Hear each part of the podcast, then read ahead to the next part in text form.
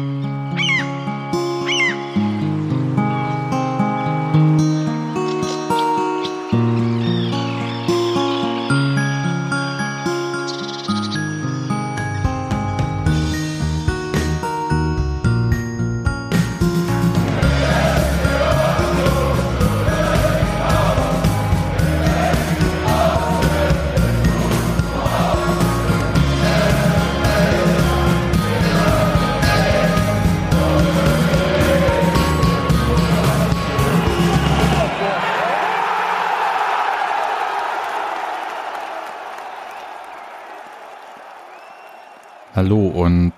herzlich willkommen zum Textilvergehen Nummer 385. Wir befinden uns immer noch im Jahr 1 Bundesliga für den ersten FC Union Berlin. Sechster Spieltag. Ich habe kurz überlegt, ob ich wie Jean-Luc Picard so einen äh, Sterntagebucheintrag mache, aber beim Sprechen für eine schlechte Idee gehalten und bin wieder zurück auf die Chronologie der Bundesliga gekommen. Union verliert gegen Eintracht Frankfurt, ich hätte bei einer Braunschweig gesagt, ähm, 1 zu 2 zu Hause. Ich begrüße hier in der Küche Steffi. Hi. Schönen guten Abend. Ich habe übrigens heute über was ganz anderes nachgedacht. Wir hätten heute aus der Badewanne podcasten können. Weil? Wir nur zu zweit sind und wir darin passen. Wir sind nicht zu zweit, aber wir sind trotzdem zu zweit. Wir haben Daniel im Studio Cottbus. Aber der hätte die Badewannenromantik nicht gestört. Also. Hallo, das ist jetzt eine gute Frage. Ach, ich schweige jetzt einfach. So sieht. Ich schweige. Also ich würde natürlich auch mit dir in die Badewanne gehen, Daniel, das, daran liegt's nicht, aber ich glaube, wir passen einfach nicht rein. Jedenfalls nicht in so eine durchschnittliche Badewanne, wie sie hier. Das hat dann eher so Whirlpool-Charakter wahrscheinlich.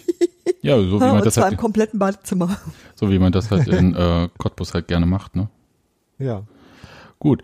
Grüße auf jeden Fall nach Cottbus, äh, die heute 6 zu 0 gegen BFC Dynamo gewonnen haben, glaube ich. Ich das? Ist, äh, ja, schön. Das hatte ich noch nicht mitbekommen. Ich war äh, beschäftigt. Ja, äh, vielleicht habe ich es auch falsch auf dem Schirm, aber äh, das Das Daniel schlägt sowas ja sofort ähm, nach. Also ist ja auch ein beliebtes Mittel, um mit Enttäuschung klarzukommen, zu gucken, wem es noch schlechter geht. Ach, nee. Aber das ist mir jetzt ehrlich gesagt Da auch. ist aber auch der BFC auch ein zu einfaches Opfer und du hast natürlich recht. ja, war so. Ja. Okay, ist mir aber auch ehrlich gesagt. Und mir, Berkan Tatz hat natürlich ein Tor geschossen dabei. Das ist Nee. 2 zu 0. Das ist wiederum toll. das ist, vielleicht haben die so einen Unionfluch der BFC. Das, immer wenn Dann sie gegen Unioner spielen, dann 6-0. ja, äh, 8-0. Äh, dann gibt's halt auf die Nase. Ich habe übrigens gesehen, also um noch ein bisschen Ablenkung zu machen, dass im Tippspiel ähm, Twitter-Fürsterei jemand gegen Leipzig auf Schalke getippt hat und zwar 8 zu 0 und ich habe so leichte Parallelen mir dann in Gedanken aufgebaut, die die Person hat mit Leipzig und Dynamo und deswegen vielleicht 8-0 getippt hat für Mhm. Schalke. Das sieht fast so aus, ne? Ja, also anders, also realistisch kann ich mir das sonst nicht vorstellen. Machen wir auch davon T-Shirts, so äh, Raba immer 08. Äh, Nee, äh, ist mir auch. Nee. Nee, nee für sowas mache ich mir keine T-Shirts. Das auf keinen Fall. Dann wollen wir, Daniel, wir waren ja alle zusammen, auch Steffi, äh, gegen Frankfurt im Stadion und hatten, glaube ich, einen sehr, sehr guten Start, in dem nämlich 18 Uhr eigentlich das Treffen der 93 Ultras am Pokalsiegerdenkmal stattfinden sollte. Aber man muss ja auch sich darum kümmern, dass der Tag, äh, egal wie das Spiel aussieht, irgendwie nett wird, ne?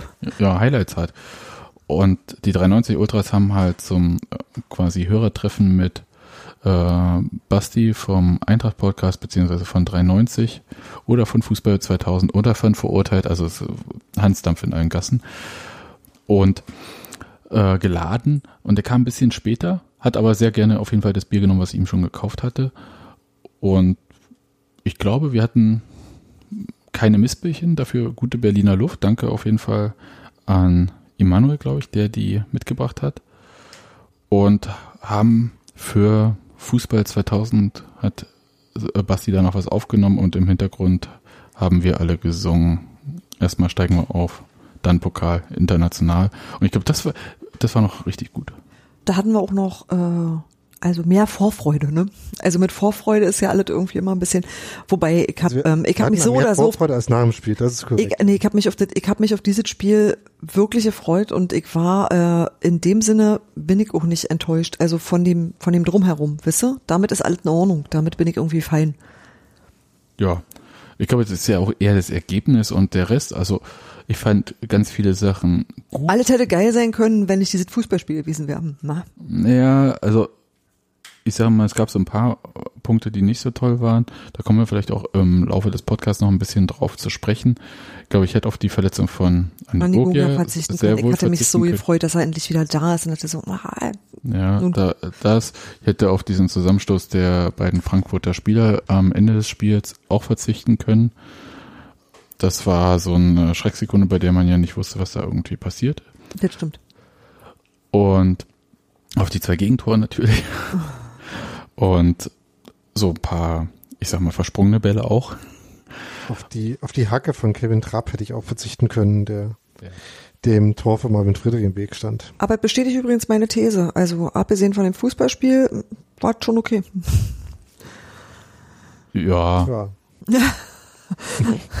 also du spürst uns hier so wenig euphorisch, obwohl ich eigentlich. Ach na ja, also ich dachte eigentlich, äh, als ich da so äh, äh, qua Pressetätigkeit auf der Tribüne saß ähm, und äh, die ersten wirklichen äh, Verlautbarungen der äh, Unionerinnen und Unioner äh, gehört habe, das klang schon äh, schön laut und gut und äh, da hatte ich dann äh, in dem Moment auch noch Vorfreude auf das Spiel und äh, die hat durchaus auch noch ein bisschen äh, quasi als ein Freu-Überspiel gehalten, wenn man halt jetzt nicht so sehr auf den Fußball an sich geachtet hat. Das stimmt schon, Steffi. Ich war ehrlich gesagt auch mit der ersten Halbzeit nur sehr einverstanden. Das, das wollte ich nämlich auch sagen, Daniel. Du, du, Also- ja, du als Fußballsnob natürlich äh, Hm. möchtest natürlich auch alles spielerisch gelöst haben. Ich fand aber, dass ich Nicht äh, alles, aber hin und wieder was wäre halt nicht. Ich Ja. fand da 45 Minuten lang irgendwie äh, sich so ein 0 zu 0 abzutrotzen, fand ich echt bemerkenswert und das war viel mehr, als ich gedacht habe und ich hab, das hat mich auch echt hoffen lassen, das gebe ich zu. Also ich konnte gut verstehen, dass wenn man das äh, sich angeschaut hat, das Spiel, ohne dass einem jetzt die Mannschaften irgendwie besonders wichtig waren, äh, als die Parti äh, äh, spezielle Mannschaften, die sie sind, dann äh, konnte das Spiel, glaube ich, schon durchaus nerven. Aber es war natürlich sichtbar, dass Union irgendwie äh, einigermaßen in dieses Spiel reingekommen ist, halt auf eine ganz andere Weise als letzte Woche.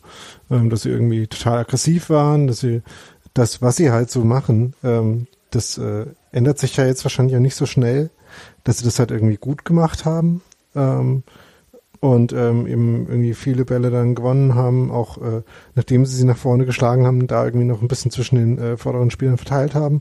Das war schon okay. Ähm, ist halt jetzt kein Feinkostfußball, aber wie gesagt, das ist ja auch nichts Neues. Aber wer, nicht, wer, äh, wer erwartet denn Feinkostfußball von Union? Das ist nämlich so ein bisschen der Punkt, auf den ich gerne mal hinaus äh, möchte.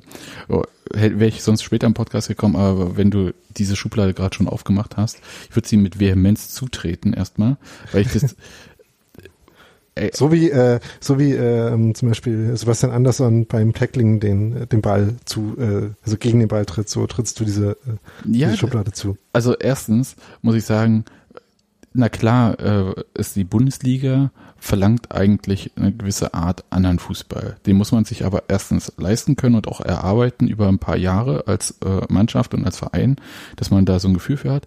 Und dann ist es ja auch nicht so, als ob Union völlig spielerisch überzeugend durch die zweite Liga gewandert wäre in der, letzten Saison und äh, da quasi den Aufstieg nur sehr unglücklich in der Relegation sich äh, gesichert hat, sondern das war ja teilweise auch ein Würgen, es war teilweise spielerisch auch nicht besonders schön anzusehen.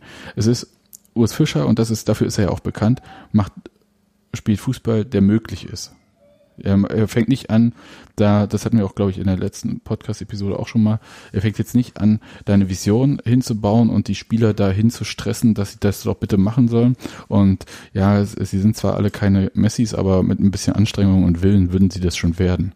Ja, sondern der sucht sich da seine Leute und hat eine Idee, welchen Fußball er realistisch spielen lassen kann und das macht er halt. Dass das nicht schön ist im Moment, ja Gott, ich, ich für mich persönlich zum Beispiel zum Anschauen und das ist vielleicht dann auch der Unterschied, wenn man äh, in einer anderen Umgebung schaut, also wie zum Beispiel der Pressetribüne, war es halt so, ich habe mich total darauf konzentriert, wie Union in diese Zweikämpfe gegangen ist und äh, wie sie irgendwie versucht haben äh, zu spielen.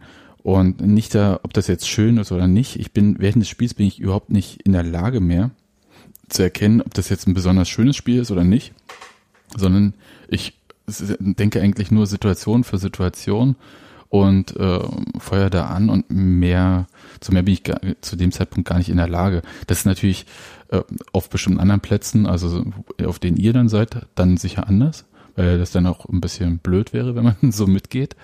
Aber ich kann das gar nicht, ja. Ich, und ich würde so auch nicht denken, wenn ich natürlich vorm Fernseher, also so wie du es schilderst, Daniel, wenn man vorm Fernseher sitzt und halt Freitagabend nichts Besseres zu tun hat, als Bundesligaspiel zu gucken, das einen nicht interessiert an sich.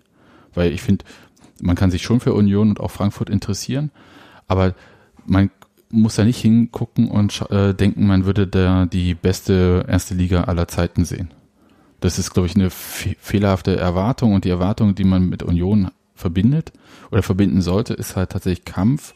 Das ist halt tatsächlich eher der lange Ball, ein bisschen über die Flügel und ja, da ist, also ein bisschen Schmackes ist drinne, aber die tollen Pässe und so weiter, mm -mm. im Moment nicht. Es sind jetzt ein paar verschiedene Sachen dabei ja. gewesen, äh, mit denen man sich beschäftigen kann. Also das eine ist natürlich, ähm, dass mir das schon so wie so eine bisschen falsche Dichotomie vorkommt. Ne? Also ähm, bloß weil, ähm, weil man jetzt nicht äh, den äh, quasi absoluten spielerischen Ansatz erwarten kann, heißt es aber nicht, dass ähm, man so sehr auf die andere Seite des Extrems quasi gehen muss. Ähm, denn das sieht man ja hin und wieder auch, dass durchaus auch diese Union-Mannschaft halt in der Lage ist, hin und wieder auch mal ähm, ein bisschen mehr Fußball zu spielen und dann auch irgendwie ähm, erfolgreich Dinge zu tun. Das kommt ja schon hin und wieder mal vor. Und ähm, gegen, gegenüber dieser äh, dieser Ableitung des äh, Spielstils aus dem allgemeinen Vereinsethos bin ich ja generell ein bisschen skeptisch.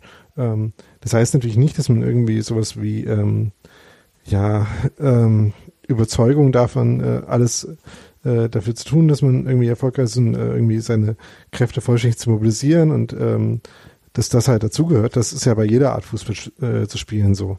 Das ist ja erstmal eine Grundvoraussetzung und dann muss man sich halt irgendwie überlegen, was man damit anfängt. Ähm, und ich finde, dass da vielleicht hin und wieder ein bisschen mehr möglich ist und halt auch äh, aus rein pragmatischen Gründen, wie du es gesagt hast, dass äh, was Fischer pragmatischen Fußball spielt, ähm, wenn man halt sieht, dass äh, das, was man tut, nicht so richtig funktioniert. Also wenn zum Beispiel Martin Hinteregger jetzt den zehnten langen Ball in Richtung äh, Akaki Gogia weggeköpft hat, dass man sich dann nochmal überlegt, was anders zu machen. Das ist ja auch ein pra pragmatischer Ansatz sozusagen. Das finde ich total wichtig und richtig und ich möchte auch betonen, ich will auch sehen, auf Dauer irgendwann, aber das ist halt so der andere Punkt, irgendwann und halt in einer eher graduellen Entwicklung, nicht jetzt sofort, ähm, zweite Liga hat Union spielerisch nicht überzeugt, dann war eine Sommerpause, jetzt sind sie Bundesliga, jetzt müssen sie sofort irgendwie so. Ja, das war so der Punkt, auf den ich eher hinaus wollte. Natürlich möchte ich spielerische Lösungen sehen, weil das hilft dir im Zweifelsfall äh, Mittel zu finden, falls bestimmte andere Sachen nicht funktionieren, so wie du es ja gerade geschildert hast. Also, also Bundesliga ist für euch der Maßstab dann RB Leipzig und nicht Augsburg. Also dass es nee, andere nee, Teams ähm, gibt, die eher so la spielen, ist nicht, also das ist nicht eine Preis, sondern da gibt, schon nee, da gibt's ja halt eher viele so von. Da gibt's halt noch äh, 17 Mannschaften dazwischen. Ja, also das, ich würde auch sagen, da gibt's also bloß weil man spielerisch Dinge lösen möchte, heißt es ja nicht, dass man sofort um den Weltpokal oder wie auch immer dieser FIFA-Verband das nennt, äh, spielt, sondern es geht ja nur darum, dass man versucht, andere Mittel noch zu haben, zusätzlich zu denen, die man aktuell hat. Also im Moment spielt Union gerne den langen Ball, spielt äh, gerne Standards, die müssen dann aber irgendwie auch mal kommen. Das heißt, und was mache ich aber, wenn, wenn ich halt zum Beispiel nicht zu Standardsituationen komme? Was mache ich, wenn die langen Bälle, äh, siehe jetzt äh, das Beispiel von Daniel, weggeköpft werden? Wie versuche ich den Ball unter Stress so rauszuspielen, dass er nicht sofort beim Gegner landet und in fünf Sekunden wieder bei mir ist? Das sind halt das so Situationen, auf die Union Antworten finden muss. Und ich finde aber, und das ist halt so ein bisschen der Punkt, dass dass tatsächlich eine Entwicklung zu sehen ist vom ersten Spieltag bis jetzt, dass sie noch nicht befriedigend ist. Ja, klar. Also weil sie nicht in Ergebnisse mündet. Aber ich sehe schon, dass Union mit Ausschlägen nach oben und unten da in diesen in diese Spiele reingeht und halt auch nicht äh, so richtig verloren gibt. Also mal von diesen Ausschlägen nach unten wie Spiel gegen Rasenballsport oder gegen Leverkusen abgesehen. Genau, und das, ich finde halt auch, dass es irgendwie wichtig ist, dass sich das ja äh, auch gar nicht so fundamental immer widerspricht, äh, das eine oder das andere zu tun.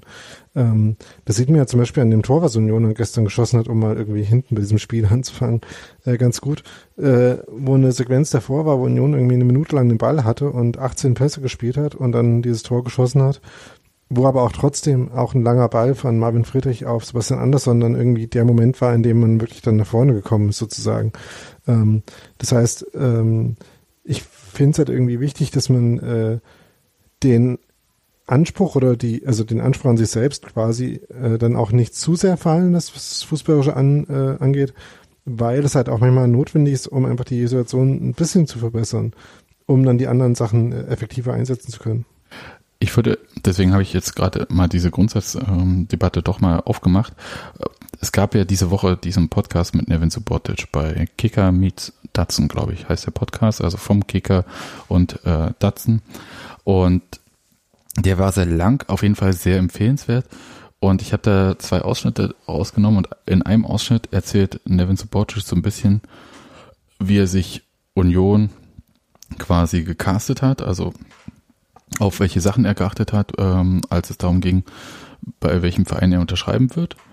Und äh, das erzählt er wirklich sehr ausführlich und in einem kleinen Teil erzählt er nämlich auch darum, äh, oder davon, wie die Mannschaft eigentlich äh, spielt oder was sie sagt, wie sie spielen wird. Ja, und hört mal rein. Warte, ich mach mal hier ein bisschen lauter, glaube ich, damit wir das auch ordentlich hören.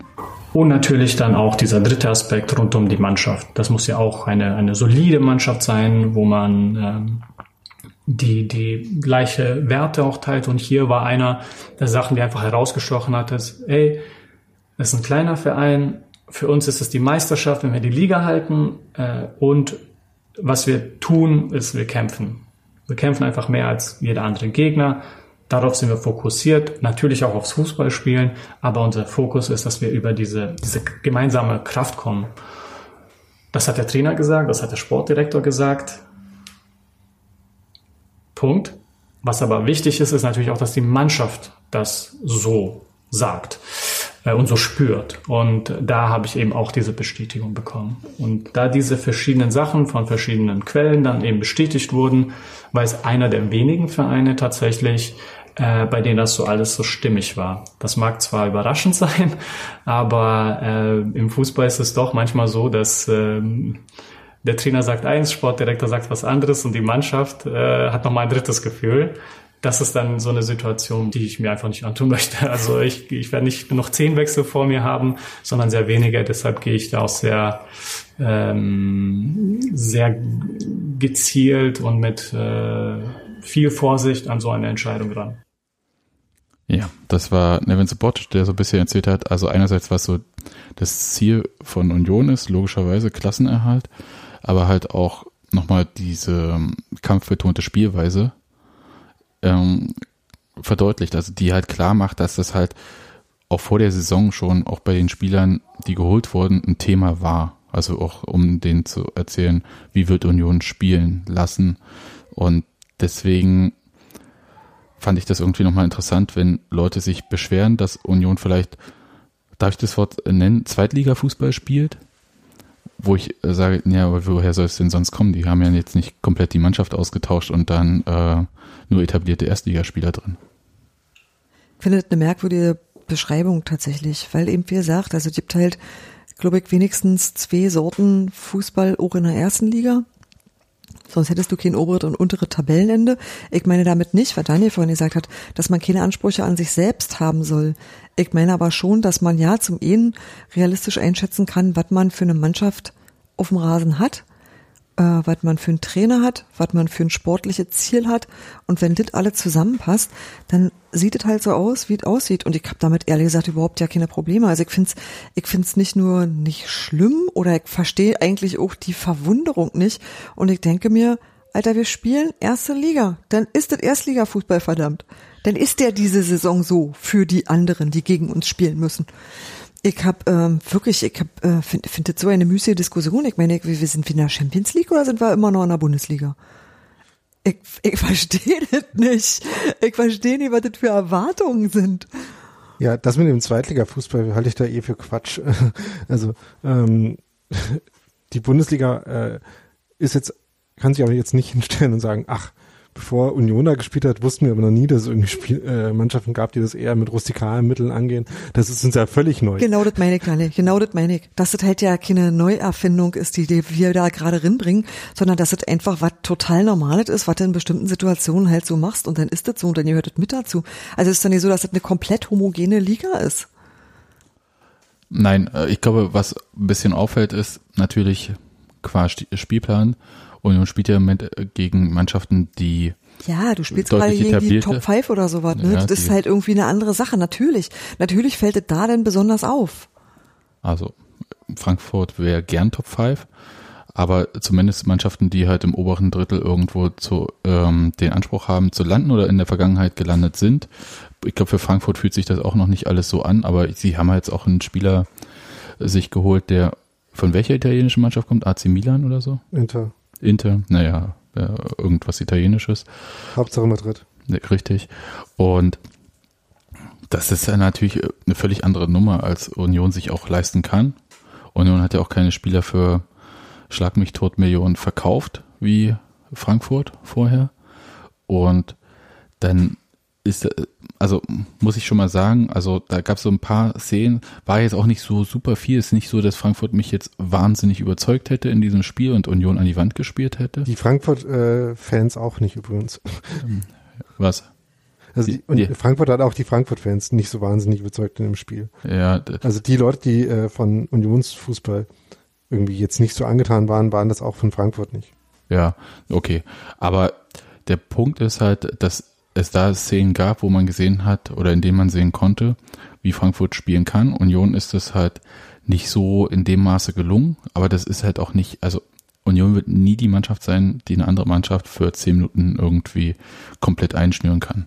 Also jedenfalls nicht in dieser Saison.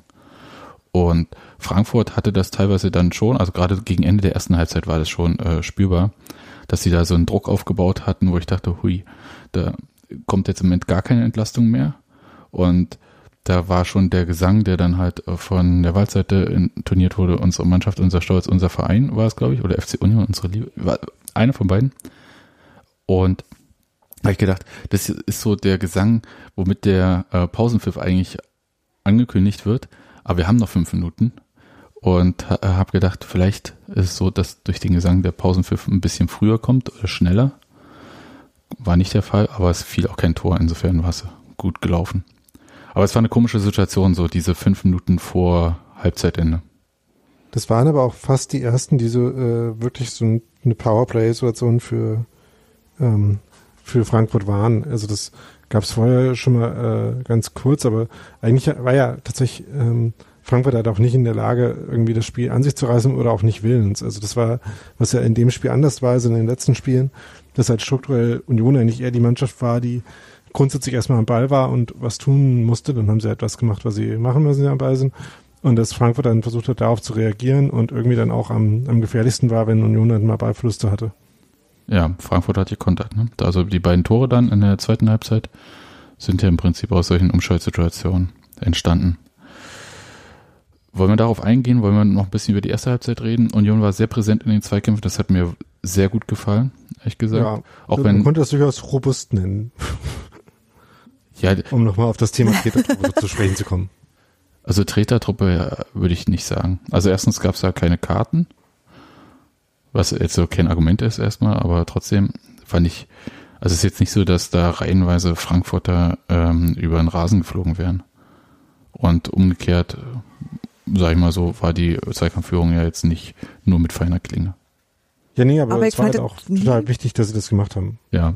Da muss ich irgendwie rein, also ich finde dieses Reinbeißen, ja, das ist halt so, es ja. klingt ein bisschen blöd und man ist ganz kurz vor dieser Mentalitätsscheiße, die gerade so en vogue ist. Aber was ich meine, ist halt, sich in so ein Spiel richtig reinkämpfen und dieses äh, nicht äh, den Gegner auf das eigene Niveau runterziehen. Aber Nevin Subotic hat es in diesem Podcast äh, genannt, das kommt nachher noch ein Ausschnitt, aber ähm, sich klar zu machen, dass die anderen auch nur mit Wasser kochen. Also dass die halt, es ist nicht so, dass man da an jedem Spieltag gegen den FC Bayern antritt. Und dass Frankfurt äh, in der aktuellen Verfassung und es war auch gestern sichtbar, war ein Gegner, bei dem aus meiner Sicht wirklich mehr drin war. Also es ist auch offensichtlich ja mehr drin, also da muss man ja nicht nur irgendwie die rot-weiße Brille aufhaben dafür, sondern es war ja klar, als dann der Anschlusstreffer war und es dann nochmal Chancen gab am Schluss, dass das hätte genauso gut 2-2 ausgehen können. Und damit ist da halt deutlich klar mehr drin gewesen, egal ob das jetzt verdient oder unverdient ist. Ja, und gerade in der ersten Halbzeit hat ja Union noch tatsächlich gute Chancen gehabt. Die, äh, die von Friedrich nach dieser Ecke haben wir schon angesprochen. Das war halt eine, wo dann äh, mit ein bisschen mehr Glück der halt äh, nach hinten in die richtige Richtung von Trapp abspringt und nicht äh, schräg in die falsche. Ähm, und dann gab es noch so ein paar Situationen, wo es halt keine richtigen Chancen gab, aber wo ähm, Union nicht okay Ansätze hatte, aber dann die halt nicht ganz äh, druckvoll und äh, und schnell genug vor allem ausspielen konnte. Ähm, und dann äh, halt viele, wo Union eigentlich in Angriffssituationen war, aber eben äh, aus mangelnder Präzision, hat was Fischer genannt, als ich ihn äh, danach gefragt habe, eben nicht zu ähm, wirklichen äh, Abschlusssituationen kam. Ist diese mangelnde Präzision das, was ich Fehlpässe und äh, versprungene Ballannahmen nennen würde? Genau.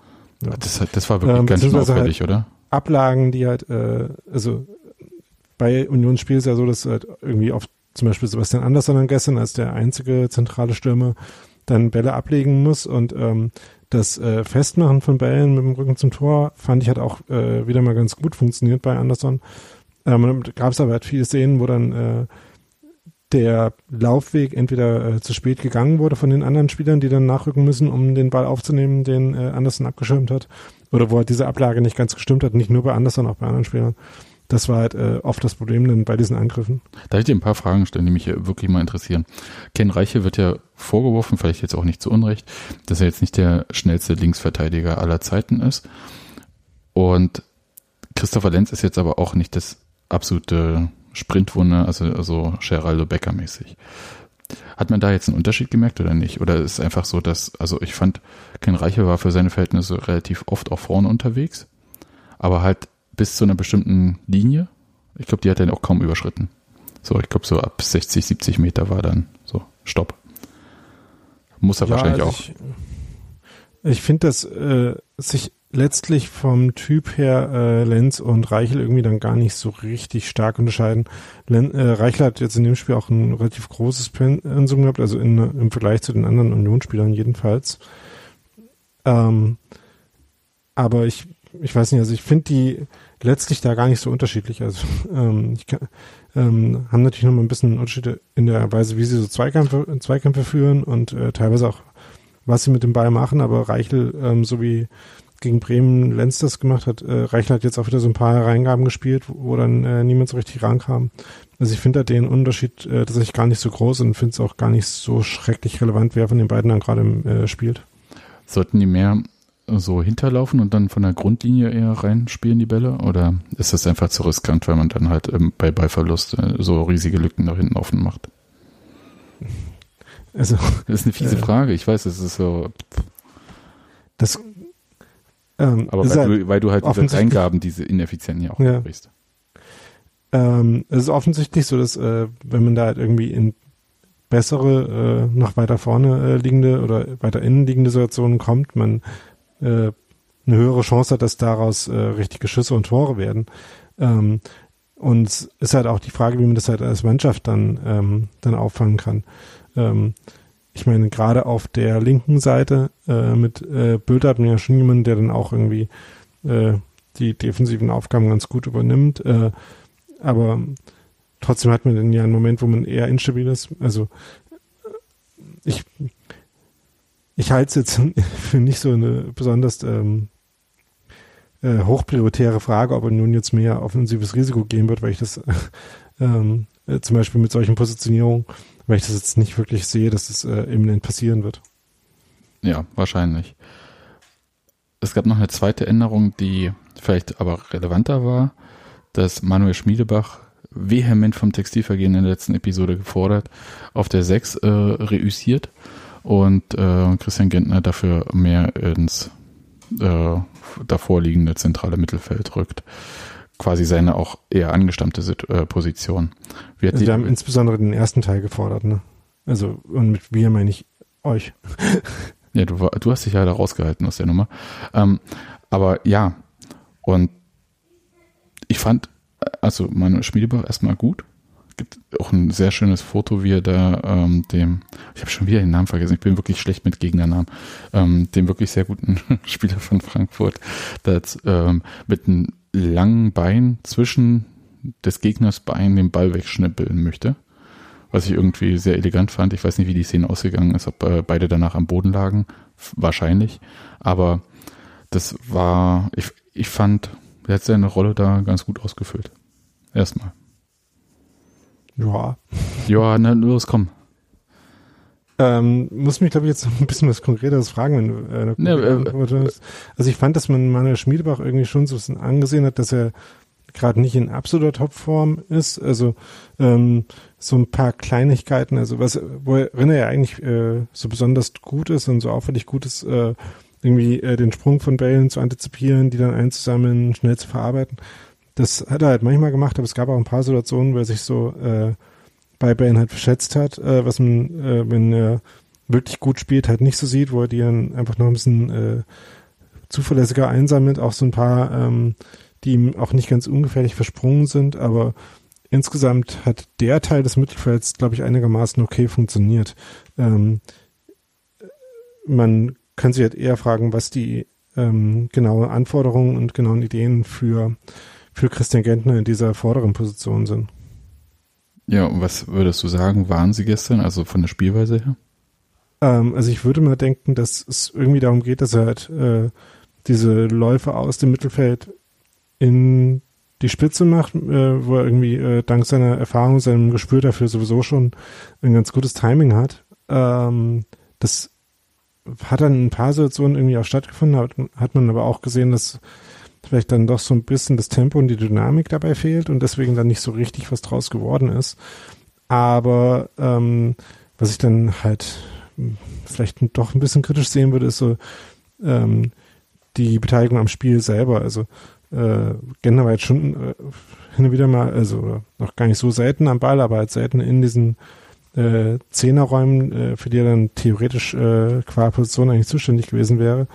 Und ähm, ist für mich jetzt kein Spieler, der wirklich so ein ähm, äh, sehr ballforderndes äh, Spiel und ballverteilendes Spiel in, äh, in der, in, also den Ball in gefährliche Situationen zu verteilen, ähm, das zeigt er dann irgendwie nicht so richtig und deswegen bin ich mir nicht so ganz sicher, ob das wirklich äh, so gut passt. Also ähm, auch jetzt äh, defensiv, also die, oder gegen den Ball spielend jedenfalls, äh, das fängt ja dann dadurch jetzt auch schon an, da äh, sind jetzt auch nicht so viele ähm, irgendwie eindrucksvolle Momente in Erinnerung geblieben. Ähm, deswegen konnte ich damit dann letztlich tatsächlich doch nicht so viel anfangen. Aber hättest du dann gesagt, okay, dann gehen wir doch lieber auf die 6 und äh, Spieler XY, Grisha Brömer ja gerade nicht, ähm, Warte mal kurz, äh, wer, wer, wer spielt da noch sonst? bin, ich bin gerade völlig überfordert. Also ich, ich meine, das, ähm, das ganze Mittelfeld irgendwie hm. und insbesondere ähm, halt einerseits die Sechserposition, andererseits die äh, wirklichen Zehner, dass das am ehesten ist, was bei Union fehlt, ist ja nun äh, ja nichts Neues. Ne? Also, nee, ich wollte gerade ähm, sagen, das Lied äh, kenne ich schon. Ich, hätte, glaube ich, äh, mir schon auch gut vorstellen können, dass irgendwie in dieser äh, Sechser, Achter, Zehner Aufgabenverteilung auch Groß hätte äh, eine von den beiden vorderen Positionen spielen können. Ähm, muss man dann sich nochmal überlegen, wie man das genau ausgestalten will und ob dann eher Andrich äh, quasi in dieser in dieser Gentner-Rolle spielen soll und äh, Groß in der mittleren. Ähm, so hätte man sich das auch mit äh, Prömel, glaube ich, vorstellen können, wenn der fit gewesen wäre jetzt.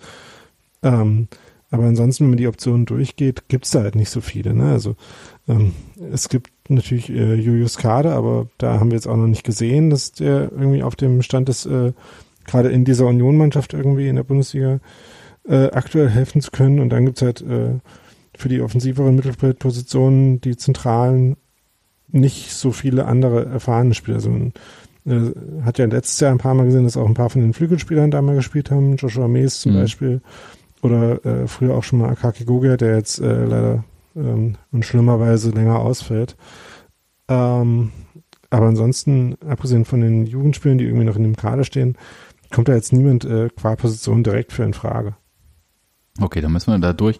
Ich würde jetzt gerne den zweiten Otto mal kurz einspielen, weil du gerade die Rolle von Christian Gentner genannt hattest und Nevin Subotic hat in diesem Podcast auch ein bisschen über die Rolle von sich selbst ähm, in der Unionmannschaft jenseits äh, des Spiels gesprochen und da auch Christian Gentner erwähnt. Hör mal rein.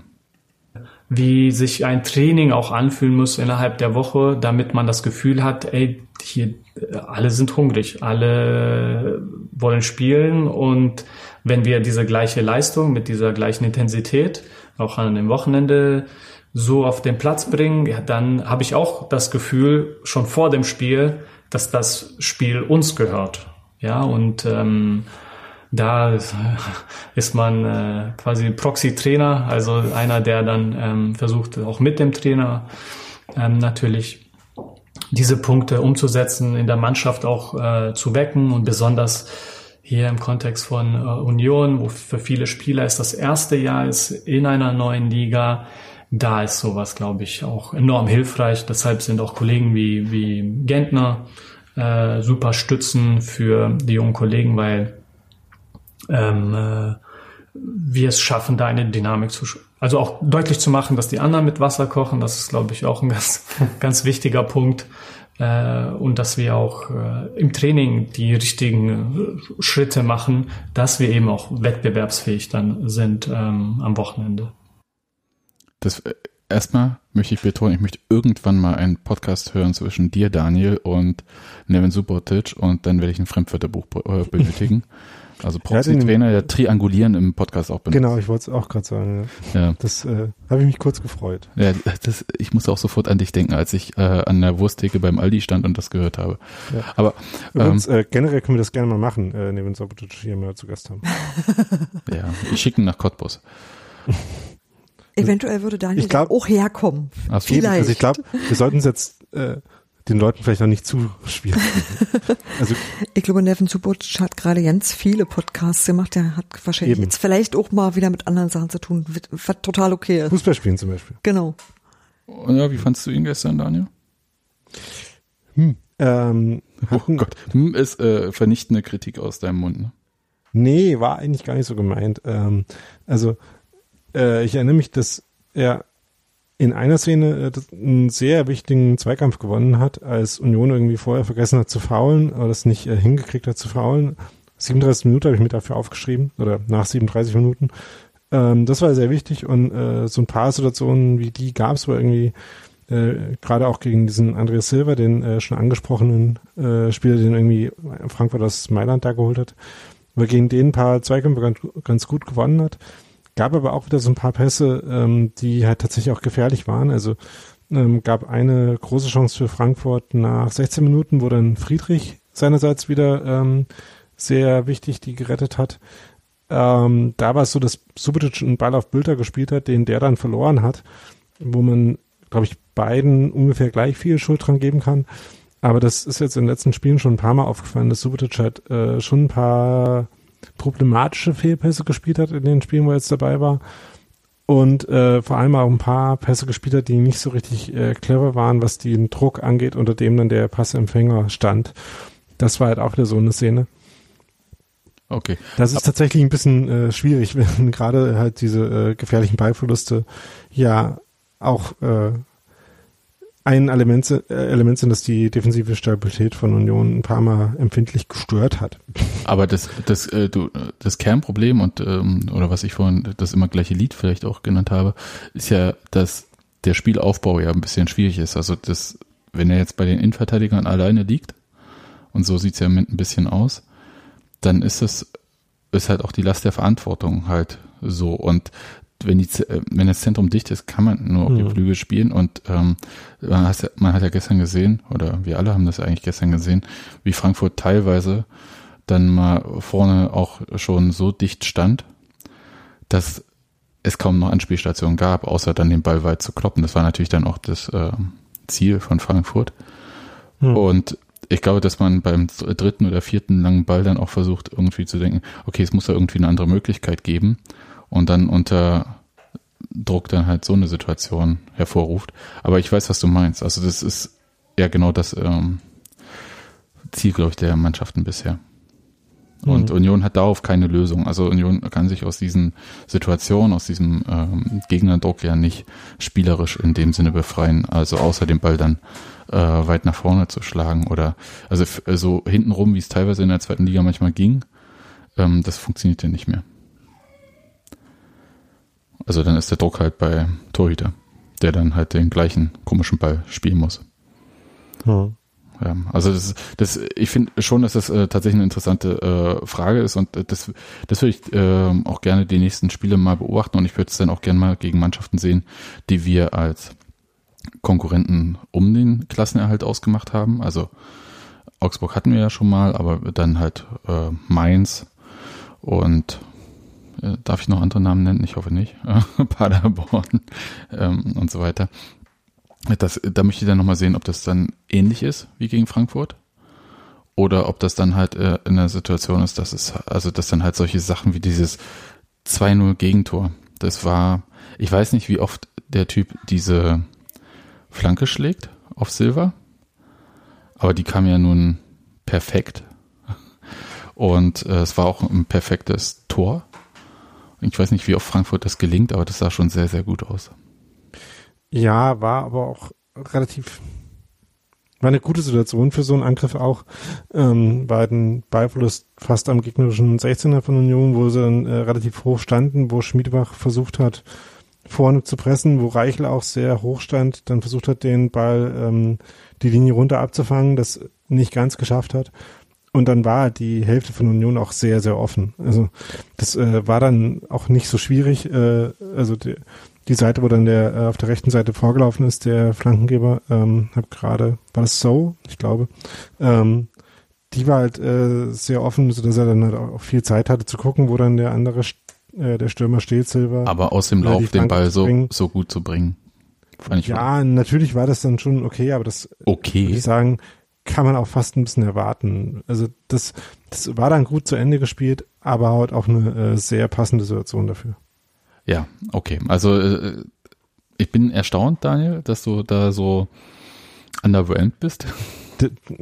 Ich äh, hatte jetzt nicht das äh, Gefühl, dass ich über das Gegentor für Union in große Lu äh, Jubelalien ausbrechen muss. Nee, Jubelalien nicht, aber es war schon, also es war so ein Punkt, äh, bei dem ich gestern noch gedacht hatte, hm, ein bisschen mehr Mut von Union im Spiel, so, also auch so Situationen nach vorne irgendwie zu lösen und ein Tick weniger Klasse bei Frankfurt, vor allem dann am Ende im Tor auch, also Kevin Trapp ähm, nochmal, ähm, hm, ein anderer Torhüter hätte da vielleicht nochmal einen Ball durchgelassen, dann hätte das auch schon gereicht vielleicht.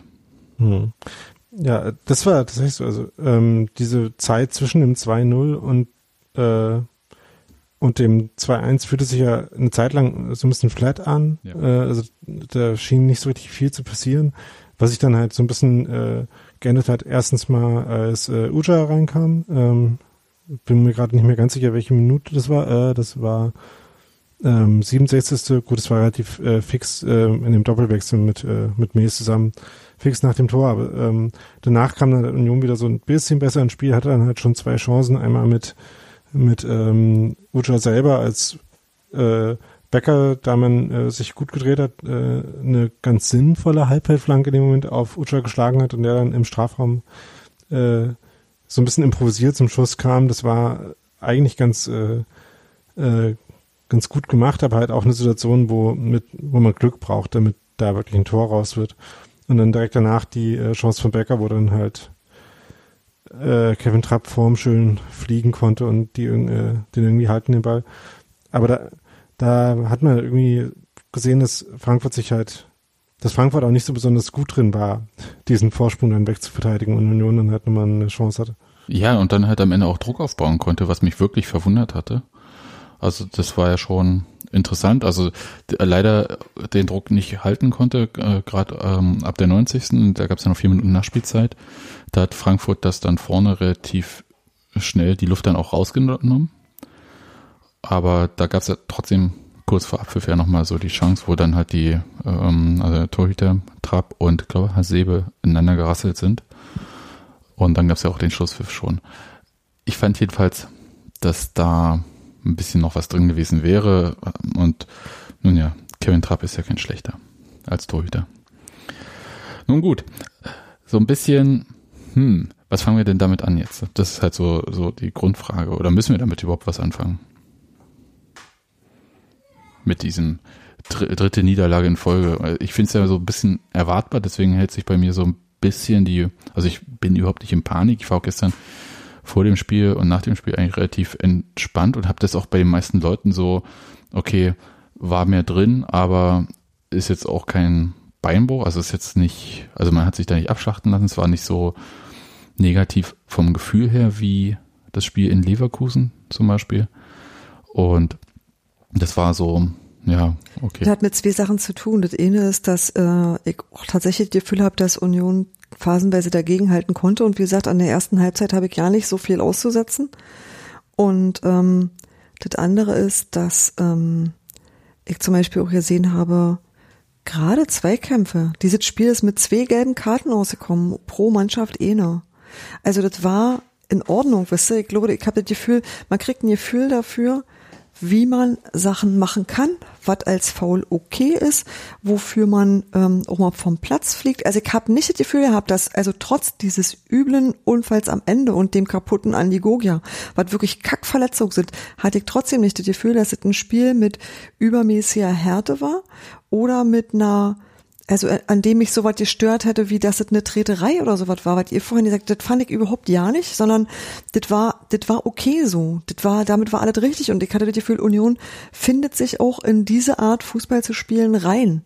Und das finde ich eigentlich gut. Also die fällt mir eigentlich gut, dass die offensichtlich so sich an das an das ähm, an das Niveau anpassen, was sowas angeht, weil das einfach auch mit zu dem Lernprozess gehört. Und ich hatte nicht das Gefühl, dass die mutlos sind. Ich hatte nicht mal das Gefühl, dass man nach äh, wenn man mit zwei Toren zurückliegt, aufhört Fußball zu spielen. Und das waren alles Sachen, die mir eigentlich gut gefallen haben. Also eben nicht so, so einfach überrannt zu werden und das, obwohl ein starker Gegner ist. Also ich hatte schon das Gefühl, dass auch bis zum Schluss einfach ähm, der Wille und auch das Vermögen da war, da durchaus auch noch ein zweites Tor zu schießen. Und das fand ich in Ordnung und damit kann ich leben. Mit so einer Niederlage kann ich viel eher leben, als wie, äh, wie das Bremen-Spiel war, so das ich so äh fand. Oder so eine Sachen wie halt Leverkusen oder Leipzig, wo du einfach doof aussiehst. Und äh, mit, mit sowas komme ich zurecht. Also das kann ich annehmen. So eine Niederlage kann ich annehmen. Daniel? Hm. Hm.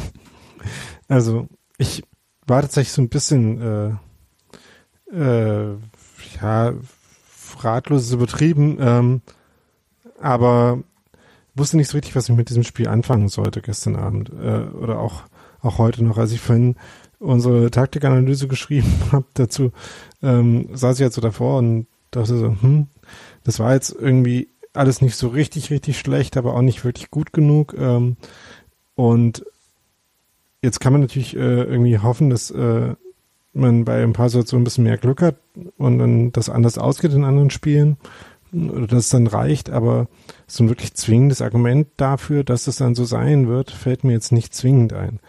Ähm, deswegen bin ich nicht so richtig äh, sicher, wie ich, ähm, wie ich äh, dieses Spiel einsortieren würde und diese Leistung einsortieren. Ja, ich bin mir, ich glaube, das ist eine Sache, das können wir erst mit den nächsten vier, fünf Spielen nochmal kurz bewerten dann.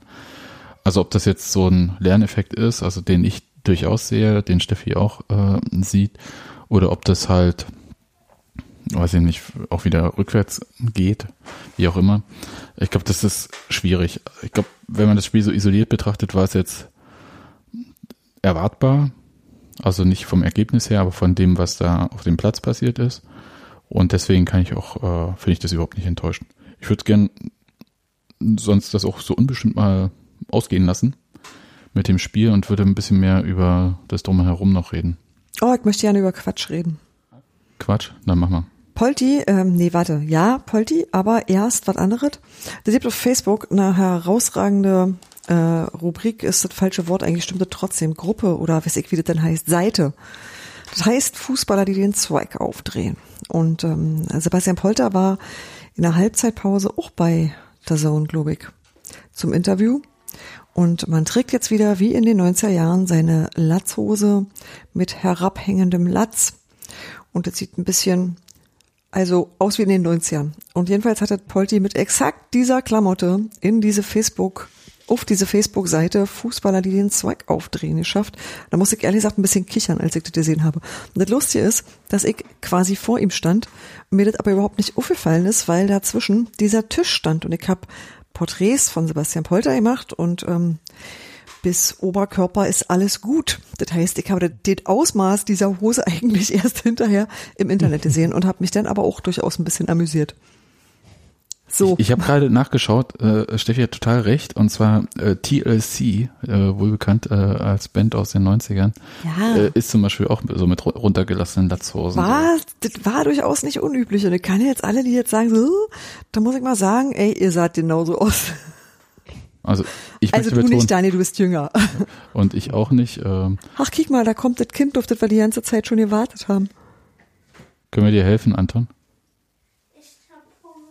Okay. Das ist übrigens das gleiche Kind, das vorhin Armbrot gegessen hat und ihr sagt, ich bin so satt. Okay, jedenfalls also runtergelassene, nee, runter, wie heißt denn das? Nein, nein, nur der Latz wird halt nicht nach oben, sondern nach unten getragen. Aber ganz kurz, es sieht schon so aus, als ob man gerade vom Klo kommt, oder? Genau, und irgendwie nie fertig geworden ist mit anziehen, ja. Okay, gut.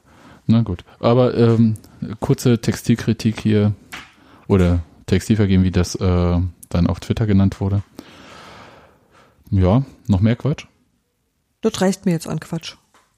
Gut. Ich, ich würde. Nur ein Quatsch pro nur, Folge. Mm, okay. Ich äh, würde gern über Stimmung wurde so ein bisschen kritisiert, ähm, was ich einerseits interessant finde, weil ja auswärtige Besucher, also die jetzt nicht ähm, bei jedem Spieltag im Stadion sind, sowohl Presse als auch Gästeblock, das ganz herausragend und laut fanden während von War es teilweise auch, ja. Ist es auch. Ja, wobei dann von Union-Fanseite dann gemo ähm, gemosert wurde, die Liedauswahl sei nicht so optimal gewesen und da war sie auch nicht. Da, da kannst du jetzt gleich kommen. Ich will, lass mich wenigstens diesmal einen Satz noch beenden. Ich habe ähm, schon mehrfach versucht, überhaupt einen Satz zu sagen. Ich konnte, ich wurde nicht gelassen also Liedauswahl sei nicht ähm, optimal gewesen. Es, äh, wurden Pausen gemacht, wo die Mannschaft dann vielleicht nochmal Feuer gebraucht hätte und so weiter. Eure Haltung dazu? Also, ich habe dazu zwei verschiedene Haltungen. Meine erste Haltung speist sich daraus, dass ich ja am Anfang des Spiels immer noch vor der Trainerbank stehe. Und ich muss sagen, an der Trainerbank kann Urs Fischer die Ansagen auf der Waldseite extrem gut verstehen. Also, das ist, ähm, eins zu eins, als wenn du daneben stehst. Und das fand ich ein bisschen verblüffend. Und das, das andere ist die ist, zweitbeste Variante, Trainer zu werden, Capo zu werden. ja, gewissermaßen. Und das andere ist, ich stand in der zweiten Halbzeit, weil ich ja natürlich darauf gewartet habe, dass Union ein Tor schießt, ne, wie es sich gehört, quasi vorm Gästeblock, also nicht ganz vorm Gästeblock, weil der war von Ordnern so ein bisschen abgesperrt, weil wegen Feuer und so weiter. Ähm, und ich kann nur sagen, dass auch bis dahin der Union-Krach erreicht hat und das, obwohl die Frankfurter ihr wisst, nicht leise waren. Und das fand ich eigentlich wiederum sehr erfreulich. Also, wenn du deine eigenen Leute immer noch hörst, ja, obwohl die neben dir wirklich doll Party machen, ist eigentlich alles gut damit. Aber das sind jetzt verschiedene Sachen. Also, das eine ist die Lautstärke selbst. Das andere ist die Liedauswahl. Und das dritte, was du jetzt noch eingebracht hast, ist ja die Mikrofonierung der Capos. Ja. Die ja seit Beginn dieser Saison. Deswegen Punkt eins, die Mikrofonierung, das, das hörst du halt wirklich krass auf der, auf der Tribünenseite. Das habe ich damit halt nicht gerechnet. Aber das Stadion, wenn es denn mal laut ist, dann, dann ist es auch lauter als die Capos und dann hast du halt einfach den Union-Krach bis rüber zum Gästeblock. Das finde ich wiederum gut und das funktioniert vielleicht auch, weil da die Mikros sind. Jetzt das Besuchskind kommt jetzt auch und möchte mit uns podcasten und sucht eine Sache im Kühlschrank. Und ähm, die Liedauswahl ist halt immer mal so mal anders. Es ist ja nicht so, dass es irgendwie der Waldseite oder der Haupttribüne, Quatsch, der, äh, der Gegengrade oder der Haupttribüne ver verboten ist oder verwehrt ist, ein Lied anzustimmen, wenn sie mit der Auswahl nicht zufrieden sind. Passiert aber offenbar nicht. Na doch schon. Also ähm, es Dann sind ja sie nicht laut genug. Nee, also es gab ja gestern äh, halt so ein paar Mal diese Situation, die dann da auch angesprochen wurde äh, von Leuten nachher, dass irgendwie so äh, Pausen angesagt wurden irgendwie von der Waldseite. Und ähm, das ist natürlich dann immer so, dann äh, guckt man äh, erstmal so, sehen die jetzt gleich wieder was anderes, weil dann macht es ja auch irgendwie äh, nicht so viel Sinn, da jetzt äh, mit was eigenem anzufangen. Aber da war es dann schon so, dass dann auch die ähm, auch von der äh, Gegenrate Gesänge angestimmt wurden, die dann auch äh, aufgenommen wurden und sich dann auch äh, fortgesetzt haben. Das war schon der Fall. Da hat man schon irgendwie gemerkt, dass äh, irgendwie mit diesem äh, Konzept irgendwie wir warten jetzt kurz, um dann weiter zu singen. Das ist irgendwie nicht so erfolgreich und ähm, findet irgendwie nicht so viel Anklang. Das ist eine. Und ähm, auch bei diesem äh, äh, dem Punkt, woran sich die, die Liedauswahlkritik ja vor allem äh, bezieht, nämlich äh, eben in der zweiten Halbzeit dieses äh, sehr langgezogene Union äh, ähm, mit und mit Schalenwedel-Ding. Ähm, das war ja auch eine Szene, wo es dann halt auch eben von den anderen Teilen vom Stadion dann im Protest dagegen sozusagen Eisern Union-Rufe äh, gegeben hat, ähm, um das so ein bisschen aufzubrechen, weil das halt wirklich irgendwie wenig transportiert hat insgesamt so in der Szene, äh, in der Phase, wo es halt dann für die Mannschaft gerade schlecht gelaufen war. Ähm, also ich finde, dass man dann schon auch irgendwie gemerkt hat, dass da nicht alle mit einverstanden sind und das auch äh, sich niedergeschlagen hat. Ja, und die Lautstärke ist schon, also ist schon krass, muss ich sagen. Aber ich habe, äh, wie gesagt, so ein bisschen, ihr lacht mich ja immer aus, wenn ich sage, die gedankliche Waldseite, aber mhm. ich, ich höre, also die Lautsprecher sind ja, ja. Nur deinen Gedanken. ja, aber es ist schon, da eine alten Anzeigetafel ist schon mächtig laut. Also während ich früher die Kapus gar nicht verstanden habe, habe ich das Gefühl, ich höre jetzt auch, wenn sie flüstern oder so. Und äh, ich weiß, wie gesagt, nicht, wie weit sich das fortsetzt. Steffi sagt gerade, Urs Fischer kann da auch Taktikanweisungen von der Waldseite entgegennehmen. Dann ist es mir ein Tick zu viel. Ich weiß aber im Moment nicht, wie sehr da gerade austariert und probiert wird. Ich habe das Gefühl, es ist diesmal lauter gewesen als das letzte Mal. Also deswegen, hm, weiß ich nicht. Also da äh, probiert mal weiter und ein bisschen weniger laut wäre super, weil das kommt ist schon. Manchmal mehr, willst du sagen? Oh Gott. Das war jetzt nicht so beabsichtigt, ist aber lustig, Daniel. Ähm, was ich meine, ist ja vor allem, dass diese Ansagen ja auf der Waldseite ja eine Art Kultur auch implizieren. Ja, das heißt also, oder sich auf eine Kultur äh, beziehen, äh, nämlich eben diese Ultrakultur mit Capo und so weiter. Das aber eine Kultur ist, die auf der Gegengerade ja so gar nicht in dem Sinne existent ist. Und viele Leute sich da so wie in so einem Robinson-Club oder wie auch immer äh, man das äh, findet, äh, fühlen. Und die brauchen das eigentlich nicht. Also äh, da, ist ja mehr spielbezogener Support und da geht man auf die Lieder mit ein von der Waldseite, klar. Aber andererseits macht man dann auch eigene Sachen, wenn man halt das irgendwie zum Spiel findet. Und da kommt, ich glaube, das erstickt das so ein bisschen. Und äh, das, äh, ich glaube, von dort kommt auch vielleicht äh, der meiste Unbill quasi oder Unwillen äh, dieser Mikrofonierung gegenüber. Ich glaube, dass das auf der Waldseite gar nicht so schlecht ankommt selbst. Aber ja, dann halt merkt man Rest, ja auch nicht, wie laut es woanders ist, ne? Ja, eben. Also deswegen ist ist so ein bisschen schwierig. Würde ich nochmal gerne hören, wie es so anderen Leuten auf der Gegengerade geht. Vor allem je weiter man sich Sektor 4 nähert oder ob im Sektor 4, ob die, wie gesagt, also irgendwann wäre es lustig, wenn die äh, Gäste dann halt auch noch animiert werden. Aber nein, das ist so ein Punkt, glaube ich, es der so. Es kommen ja so vielleicht auch noch Spiele, äh, wo äh, man auch sagen kann, so, wir hören ja gar nicht, so macht es auch keinen Spaß. Ja, ja ich freue mich schon auf die Partie gegen Hoffenheim am Dienstagabend. Kommen bestimmt ja. viele, äh, viele äh, Berliner, die, also viele Hoffenheimer, die nach Berlin gezogen sind, kommen dann bestimmt ins Stadion. Hm. Ja. Ähm, ja, aber tatsächlich, ich glaube, das ist so ein Vielleicht, Kulturthema äh, mit dem Mikro. Ja, vielleicht solidarisiert sich ja äh, der Sandhausen Berlin, also der in Berlin Sandhausen Anhänger auch noch und kommt auch noch mit. Ja, hm. ja aber sorry Sandhausen, eigentlich äh, jetzt äh, spielen wir schon nicht mehr in der Liga und können uns das äh, das Sandhausen Dissen ja eigentlich auch mal abgewöhnen äh, wie alle anderen, aber ja, ich, ich, ich diss bei einem Sandhausen gar nicht so. Ich, ja, das ich, jetzt auch ich nicht mal als richtiger Diss gemeint. Ne. Ja, also, aber äh, trotzdem, also das mit der Mikrofonierung, um nochmal diesen Punkt zu machen, aus meiner Sicht, glaube ich, echt ein Kulturthema und äh, müsste man nochmal ran. Eventuell würde es helfen, da so ein bisschen die Lautsprecher auf der Gegengerade nicht mit der Mikrofonierung der Capos ähm, vollzulegen. Also es ist halt wirklich, äh, ich glaube, die Grundkritik war auch, dass zum Beispiel die Musik von Wumme selbst, also die Stadionmusik äh, vor dem Spiel, in der Halbzeitpause und nach dem Spiel, weniger laut äh, gewesen sei als ähm, die Rufe der beiden Capos.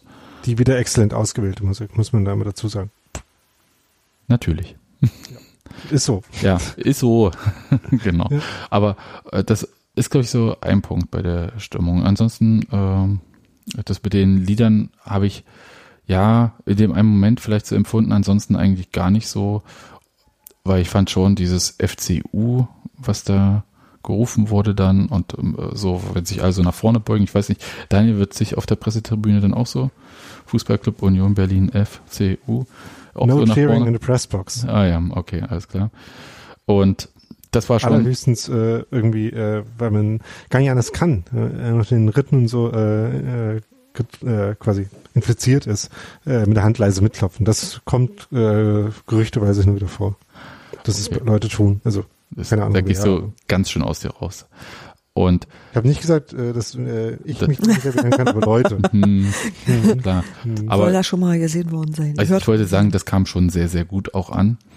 Ähm, und das äh, machte auch, also es schepperte aus meiner Sicht auch ganz gut. Ich hatte ja das Gefühl, dass die Halbzeit ein bisschen kurz war. Dass irgendwie äh, viele Leute überrascht waren, dass es jetzt schon weiterging. Unter anderem halt auch die Musik, die lief dann auch noch so zehn äh, Sekunden lang, als schon wieder gespielt wurde.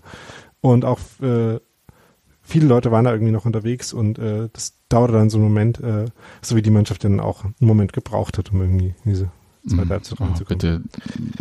Wir, wir wollten dieses erste Tor eigentlich gar nicht weiter thematisieren, Daniel. Ja. Äh, ist uns bis eben auch gut gelungen. Ja. Ähm, da müssen wir, müssen wir vielleicht doch nochmal kurz machen, weil das auch noch äh, ein Beispiel für was war, was das ganze Spiel irgendwie äh, dann doch relativ wichtig war, um nochmal einmal kurz was zum Sportlichen zu sagen. Nämlich, ähm, das war ja dann auch so, dass da Christopher Trimmel halt gegen Kostic verteidigt hat, der dann aufs Tor geschossen hat äh, und den Abpraller provoziert hat, den dann Bastost abgestaubt hat. Und das war halt irgendwie auch das ganze Spiel über so ein, äh, so ein Duell, was nicht so richtig gut aussah für Union. Ähm, auch wenn Kostic, äh, wie auch irgendwie die Frankfurter Journalisten, die da anwesend waren, äh, gesagt haben, gar nicht so richtig in Topform äh, ist und irgendwie ziemlich platt auch war, aber trotzdem äh, hatte der dann irgendwie doch relativ deutliche Vorteile in vielen Situationen, auch wenn Trimme auch gute Rettungsszenen noch hatte. Äh, das war die ganze Zeit ein bisschen ein Problem für Union. Ja. Okay. Kann Raphael Gikiewicz, jetzt, jetzt muss ich es doch fragen, kann er den Ball besser abwehren? Ich fand eigentlich nicht. Also ich fand, das war, ähm, der ist ja gerade so da noch rangekommen. Ist ja nicht so, ja, dass eben. er den mit Absicht also. nach vorne hatte klatschen lassen oder so. Und dann war er ja auch nicht nach vorne geklatscht, sondern, sondern halt zur so, Seite. Ja. Da müssen halt nur alle anderen schneller schalten, würde ich sagen. Würde ich nämlich auch sagen. Also das, äh, also das Einzige, was ich sagen würde, wenn er den ein bisschen mehr selber lenken kann, aber ich glaube, der war einfach froh, dass er überhaupt noch da rankam an den Ball und hat ihn schon so weit gelenkt, wie er lenken konnte und fand den Vorwurf, ähm, er hätte den nach vorne abklatschen lassen, ein bisschen. Habe ich auch nicht gehört eigentlich, den Vorwurf. Okay, gut. Dann. Aber es ist natürlich immer so, wenn, äh, wenn ein Tor so fällt, nachdem der Torwart dran war, äh, fragt man sich das immer, aber ich kam zu demselben Schluss. Ja. Gut. Dann, weiß ich nicht, ähm, wir, wir, wir sind heute so indifferent, ne? Also so, so ein bisschen unentschlossen, was irgendwie dieses Spiel betrifft. Ist, bin ich auf einem Bahnhof, dass hier ständig Kinder reinkommen? Es wäre okay, wenn die auch die Türen hinter sich wieder zumachen würden. Es wäre auch okay, wenn die schon schlafen würden. Tja. Hm. Ich, kann, ich könnte sagen, dass dieses Kind durch Becher sammeln 13 Euro gestern gesammelt hat und vor allem ähm, so ein paar Leute den Kindern dann noch Becher gegeben haben, also beziehungsweise meinem Kind auf jeden Fall, weil es auch so ein bisschen geknickt noch aussah nach dem Spiel. Der kann, oh. also der Jungunioner hier, also der jüngere von den beiden, kann mit Niederlagen noch nicht so gut umgehen. Das und ich wollte gerade sagen, da wird er jetzt durch den durch, ja. durch das Stahlbad der ersten Liga gehen. Ja, ne, der kennt ja Union nur in erfolgreich und während das weil er einfach noch nicht alt genug ist. Ja, richtig. Ja, der hat nur die der hat nur die gute Zeit in der zweiten Liga mitgemacht. Und ähm, das große Kind kennt ja noch äh, Regionalliga slash Drittliga Zeiten. Insofern ähm, ist das, glaube ich, Kummer gewohnt und na, aber da hattet ihr ja lieber was anderes geguckt, weil dann hat ihm doch nicht so gut gefallen. Das ist richtig. gut. Ich wäre jetzt eigentlich durch mit meinen Themen. Ähm, steht bei euch noch was auf? Ja, pff, naja, ich frage mich schon so ein bisschen, wer beim nächsten Spiel spielen soll, so, aber gut, er dünnt jetzt langsam aus, ne, an verschiedenen Stellen. Also über Akakigogia müssen wir, glaube ich, schon Ja, mal dann- äh, Ja. eigens reden. Ja, dann macht mal. Da wird's nämlich dann wirklich knapp. Ich find's, ich find's irgendwie, ja, ich meine, klar kann Geraldo Becker spielen. Ich bin, ich, ich finde es ziemlich dramatisch, muss ich mal ehrlich sagen, dass äh, Anigogia exakt jetzt, äh, wo er sich rangespielt hat, raus ist. Und ich habe mich immer so gefreut, wenn er als Einwechsler kam. Ich habe mich tierisch gefreut, ihn in der Startelf zu sehen. Und dann so eine Nummer. Das ist so, das kotzt mich ehrlich gesagt mehr an als dieser ganze Spielausgang. Das finde ich richtig übel einfach. Müssen wir noch einmal sagen, was eigentlich passiert ist. Also äh, bei einem Zweikampf, aber ohne Gegnereinwirkung Ja. eigentlich, hat sich halt äh, äh, das Kreuzband im rechten Knie gerissen nach äh, einer knappen Stunde. Ja, und fällt eben jetzt so lange aus, wie mit einem Kreuzbandriss eben immer so ausfällt. Ja, halbes, dreiviertel Jahr. Hm. Das ist krass, also das ist tatsächlich bitter, also das ist doppelt bitter eigentlich. Also einerseits für Andi Gogia und seine ähm, äh, Spielzeit in der Bundesliga, weil die Wahrscheinlichkeit, dass man nach so einer Kreuzbandverletzung sofort wieder ins Team reinfindet, gerade zum Saisonende, hm, mal sehen. Und äh, das ist aber auch bitter für Union, weil das halt, also deswegen haben ja einige Leute wie Robert, aber Robert fordert Gogia, glaube ich, immer, ähm, so auf der Suche nach spielerischen Lösungen sind äh, ja viele Leute immer bei Andi Gogia gelandet. Hm. Und äh, da, damit fällt diese Option jetzt auch so ein bisschen weg, also so den Ball auch mal Richtung Tor zu tragen, weiß ich nicht, wie ich das besser sagen kann, mal in eins gegen eins Situationen zu gehen, die dann irgendwie anders Hm. zu lösen. Das ist ja so Andi Gogias ähm, Markenzeichen. Genau. Also äh, der andere Spieler, der dafür halt in Frage kommt, ist äh, halt Joshua Mees, äh, von dem man jetzt vielleicht, der gestern auch eingewechselt wurde, von dem man jetzt vielleicht noch ein bisschen mehr sieht, der irgendwie auch in die Saison noch nicht so richtig reingekommen ist, äh, nur kurz gespielt hat, zweimal. Ähm, für den ist es natürlich jetzt eine Situation, wo er dann irgendwie mehr von dieser Rolle einnehmen äh, werden muss. Ja, muss ja, also diese Konkurrenzsituation muss ja irgendwie geschaffen werden. Ne? Das ist, glaube ich, so ein echter Punkt. Äh, Steffi, du hast gesagt, dünnt aus. Ich sehe das ja nicht ganz so, weil es im Moment noch jedenfalls, also Florian Hübner ist ein Innenverteidiger, Grisha Bröme ist ein zentraler Mittelfeldspieler und Andi Gogia ist ein Flügelspieler. Ist jetzt nicht so, dass auf einer Position irgendwie ganz viele Leute fehlen. Nee, aber äh, für mich war Andi Gogia jemand, der, äh, den ich für äh, gerade für die Spiele, die kommen, für wichtig erhalten habe. Also das war Stimmt, jemand, ja. von dem ich, wo, wo mich wirklich persönlich schmerzt. Ich denke übrigens ähnliches über Grisha Prömel. Das ist auch jemand, äh, den ich jeden Tag, an dem er nicht spielt, vermisse. Hm. Ja, also äh, das ist für Gogi ja Schlimmes und äh, dass Gogi ja auch andere Qualitäten, dass die anderen, die so im Kader stehen, ist klar. Andererseits ist halt schon noch so, dass äh, ja solche schlimmen Eventualitäten halt auf diesen, war, äh, auf die der Kader ja auch vorbereitet ist, ne? Also mit mit Abdullahi, mit Becker, mit äh, äh, Abdullahi selber Becker. angeschlagen. Hm. Ja, aber es ist jetzt eine längere Perspektive, Ja. um die es jetzt quasi geht. Äh, Flecker, der noch gar nicht gespielt hat, der, äh, sich Kader vielleicht auch doch mal angucken äh, wird, ob das vielleicht doch äh, fast wieder erwarten jetzt, ohne da äh, gemein quasi voreingenommen zu sein, aber es war einfach nicht die äh, Szenerie, auf die man sich eingestellt hat mit diesem Transfer, äh, reicht für die Bundesliga. Ähm, also da gibt's ja schon Alternativen, halt nicht welche, die genauso sind wie Akaki. Genau. Ja, Ja. das ist richtig. Aber da, das ist ja jetzt irgendwie Job des Trainers, da äh, drauf zu reagieren. Es ist nochmal so, nochmal ganz kurz, es ist ja nicht der gesamte Matchplan bei Union oder der gesamte Plan für die Saison jetzt von dieser Verletzung abhängig, so bitter das jetzt auch wirklich ist. Also ich, tut mir wahnsinnig leid und ich habe von meiner Position sah es ja erst aus, als ob er da äh, in einem Zweikampf Hm. ähm, das be- abbekommen hat, aber es war ja dann eindeutig nicht der Fall. Nee, es war so, dass er sich mit dem mit dem rechten Bein noch abgestützt hatte, um äh, quasi noch an diesen Ball zu kommen, dann mit dem linken äh, versucht hat, den zu spielen. Dabei hat er dann tatsächlich Hinterecker ein bisschen touchiert, aber das war dann schon nachdem der äh, falsche Tritt quasi schon passiert war. Tja, bitter. Also tatsächlich bitter. Wir können aber sagen, dass wir mit der mit dem Sportgericht äh, nicht so hart ins Gericht gehen beim DFB, weil die ja Sebastian Polter nur für zwei Spiele gesperrt haben, was ja die Mindestsperre war für äh, rohes Spiel, wie das heißt, glaube ich. Und deswegen zumindest nach dem Auswärtsspiel beim VfL Wolfsburg, Poltis Ex-Verein, also ja. einen ausgerechnet bitte hier einfügen. Mhm. Ähm, also sind noch welche da? Ausgerechnet oder steht die Tüte auf dem Balkon? Ja, ach, da, ist, davon gibt's ja nie zu wenig. Ist rohes Spiel eigentlich das Gegenteil von abgekocht spielen? Das ist eine interessante Frage. Wow. Kann man das als Überschrift benutzen, sonst finden wir das nie wieder. ja. Ja. Mhm. Also der. Ich glaube übrigens ja. ja. Ähm, es soll vor, äh, auch schon vorgekommen sein, dass Leute abgekochtes Spiel, rohes Spiel eingekommen, äh, eingesetzt haben, um Leute abzukochen. Auch das. Ja. Aber das nur am Rande. Ja, das nur am Rande. Alles klar. Gut.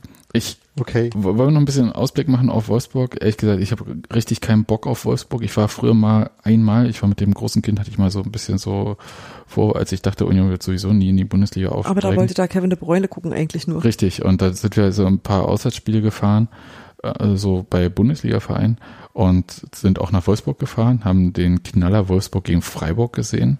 Kann davon erzählen, dass es damals zumindest außerhalb des Stadions Bautzner Senf gab in Wolfsburg, was ich äh, interessant fand.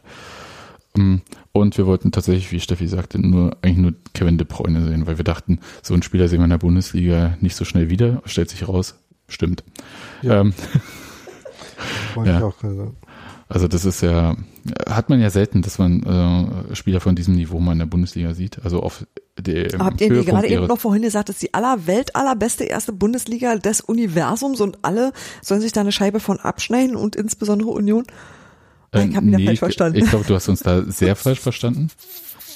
Also, Daniel, haben wir das? Nö, ne? Äh, also ich nicht. Ich auch nicht. Also. Also sind wir jetzt ein Erstligist? Ja, natürlich. Gut. Ja. Spielen wir Erstliga-Fußball? Nochmal ja. kurz auf die Tabelle gucken, äh, in welcher Tabelle Union steht. Ja, Erstligist. Genau. Gut, haben wir das auch geklärt.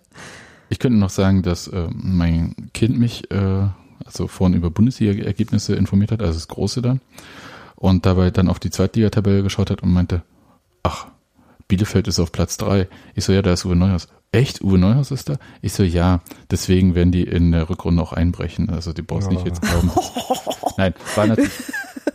Bist du garstig? Nee, das war gar nicht so garstig gemeint, aber. Wenn das nicht garstig gemeint war, dann will ich mal hören, wenn du garstig was meinst, ey. Ja, das kann dann müssen wir nach Simon Terodde fragen. Ja. Ach, ist der jetzt schon in der zweiten Liga wieder oder noch nicht? Ist aber das äh, nur am Rande, wie du es schon sagst. Nein, also ich bin wirklich überhaupt nicht garstig und ich meine solche Sachen auch nicht garstig. Ich finde äh, das, äh, ich wünsche Uwe Neuhaus nur das Beste und ich glaube, das wäre für ihn, glaube ich, auch nochmal so ein, eine richtige, wichtige Sache, wenn er in die erste Liga mal aufsteigen würde. So, hm. insgesamt. Ich halte den ja für hartnäckig. Ja, das schon, aber vielleicht nicht in der ersten Liga. Nee, das meine ich nicht, aber ich meine so hartnäckig an Zielen arbeitend. So, wisst ihr, so dass er das, spielt er jetzt so lange, bis er das Level erreicht hat. Und dann Champions League oder wie? Na klar. Okay. Ich habe gerade auch Bundestrainer Uwe Neuhaus. Ja. Außer wenn er sich vorher überlegt, dass er, dass er Rosenzüchter werden will, dann macht er das mit der gleichen Hartnäckigkeit. Da ist demnächst ja noch ein Posten offen, auf jeden Fall. Bundestrainer. Ich habe übrigens auch gerade nochmal auf die Tabelle von der zweiten Liga geguckt und äh, festgestellt, dass die Absteiger äh, sich da eher so wie Absteiger in die dritte Liga verhalten und 12. und 14. sind. Welche Absteiger? Also Nürnberg und Hannover. Ach so. Ja, aber Kiel ist irgendwie unten.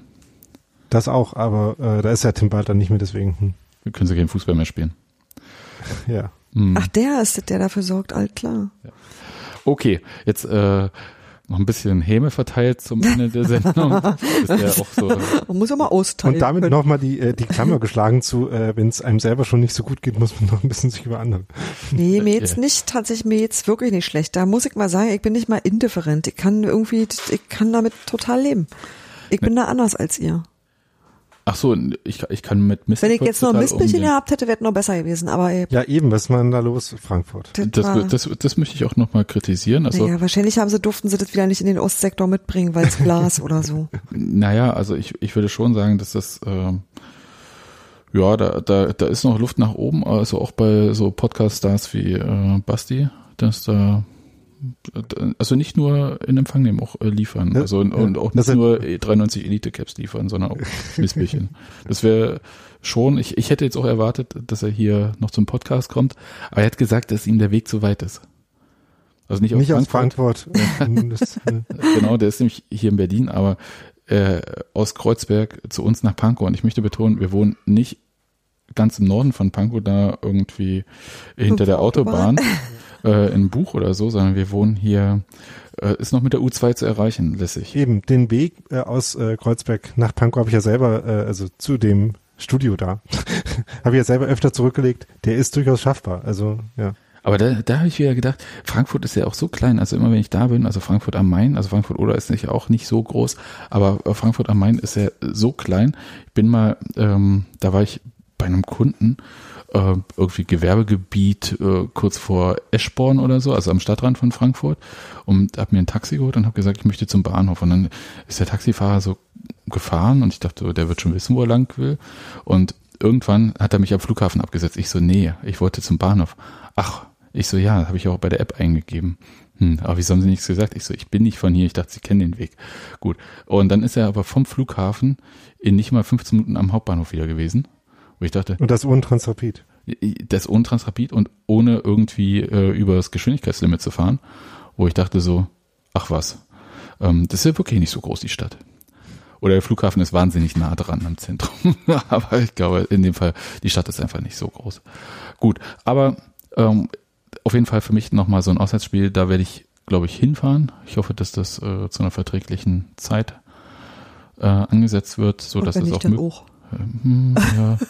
Vielleicht kann man das mit einer Dienstreise irgendwie ver La, la, Ja, genau. Ich, ähm, ja, auf jeden Fall wünsche ich ähm, euch alles Gute und wir hören uns dann nach dem Auswärtsspiel beim VfL Wolfsburg, was wahnsinnig unsexy klingt und das Einzige, was äh, ein Auswärtsspiel beim VfL Wolfsburg sexy macht, ist die geringe Entfernung. Ich dachte, gewinnen. wenn man vielleicht drei Punkte mitnimmt, das würde ich total hinreißend finden. Hinreißend ja, aber ich weiß nicht, ob das ein Spiel prinzipiell sexy macht. Äh, Aber- In dem Also Fall hinreisend, aber definitiv. Grund zum Hinreisen. wow. Das wird Zeit.